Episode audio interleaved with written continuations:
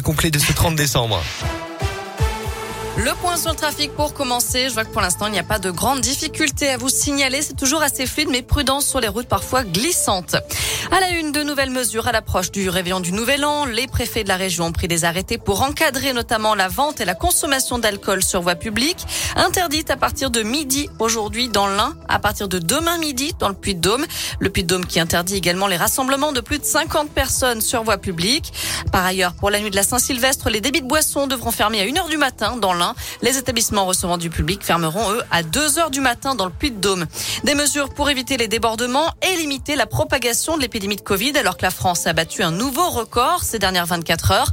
Plus de 208 000 nouvelles contaminations. Un raz-de-marée selon Olivier Véran, le ministre de la Santé. Dans l'actu également, une audience mouvementée hier au tribunal de Saint-Etienne. D'après le progrès, un homme jugé en comparution immédiate pour dégradation, outrage et agression sexuelle a tenté de sortir du box des accusés. Il a fallu huit gendarmes pour parvenir à le maîtriser. L'audience n'a pas pu reprendre. Une contre-expertise a été demandée. Le prévenu est retourné en prison.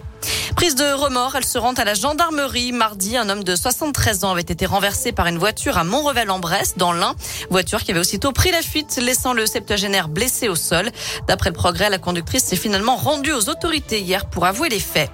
À retenir aussi ce féminicide à Besançon. Un homme a tué une femme hier soir dans un appartement avant de se trancher la gorge. Il a été hospitalisé en urgence absolue. D'après l'Est républicain, c'est la voisine qui a appelé la police pour signaler une violente dispute chez ses voisins. L'agresseur serait l'époux de la victime.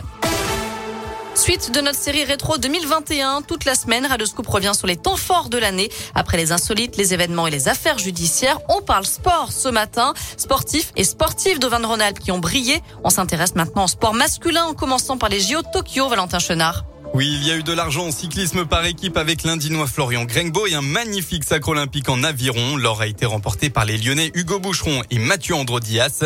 Aux Jeux paralympiques, deux Rouennais ont brillé. Axel Bourlon a décroché l'argent en haltérophilie tandis que Loïc Vergnon a été triple médaillé d'argent sur trois épreuves de cyclisme.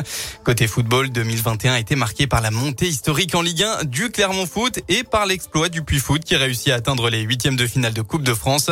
En revanche, l'OL et la SSE ont vécu une année Le premier a entre autres subi de plein fouet les récents débordements des supporters lyonnais et a lourdement été sanctionné. Le second est dernier de Ligue 1 à la trêve internationale et a même dû changer d'entraîneur passant de Claude Puel à Pascal Duprat.